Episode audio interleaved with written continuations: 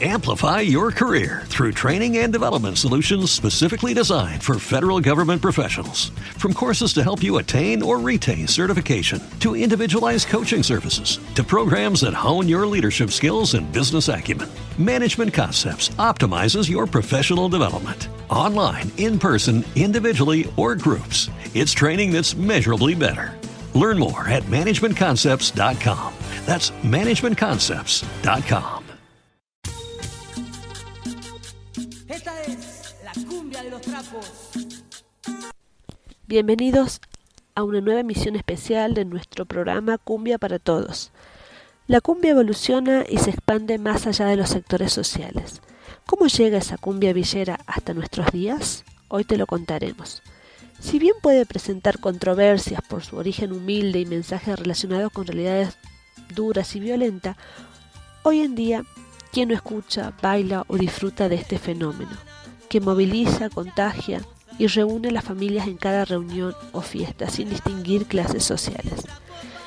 Si solo nos centramos en el aspecto musical, basta escuchar la cumbia colombiana y la cumbia rioplatense como el candombe para encontrar la matriz rítmica de este género.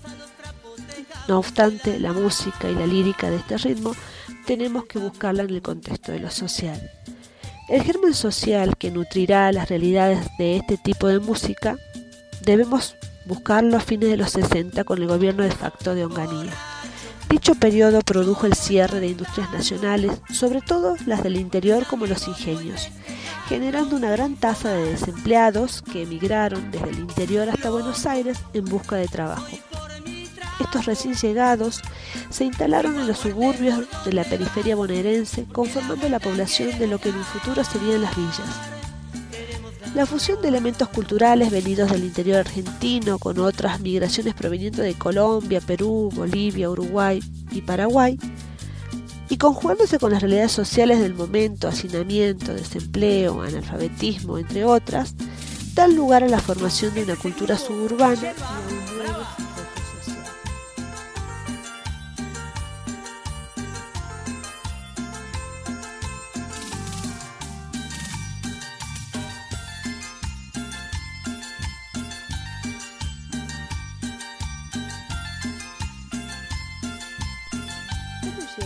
alta música de los barrios pobres a ser consumida por toda la sociedad en nuestros días? En la década del 90, las políticas neoliberales del menemismo dan lugar al nacimiento de una sociedad polarizada entre los que poseen un poder adquisitivo y una mayoría de excluidos y marginados.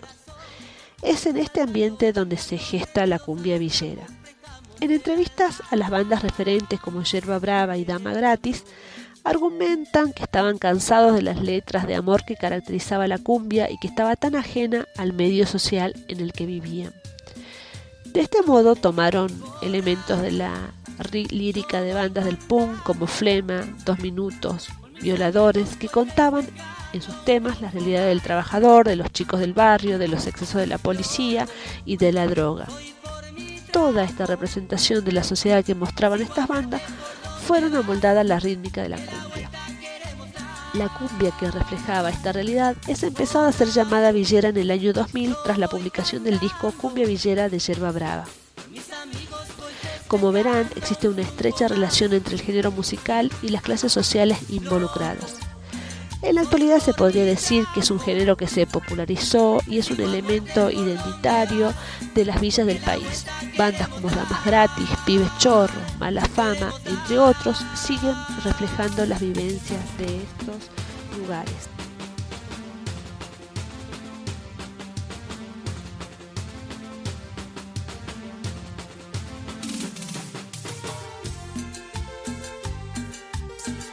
Como han escuchado durante el desarrollo del programa de hoy, la cumbia villera no es un género musical puro, tuvo influencias de los migrantes del interior de Argentina como de los países limítrofes que se instalaron en el Gran Buenos Aires. Por lo tanto surge del cruce de sonidos y prácticas. Tuvo como origen a los sectores marginales, humildes y vulnerables.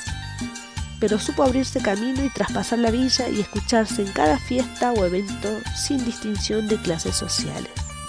Queridos oyentes, de esta manera nos despedimos hasta nuestro próximo programa.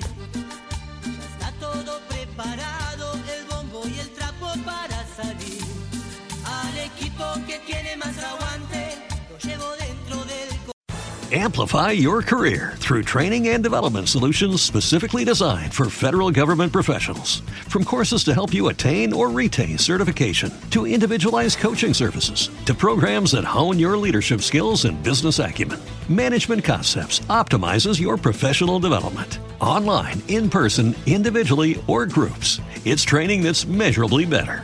Learn more at managementconcepts.com. That's managementconcepts.com.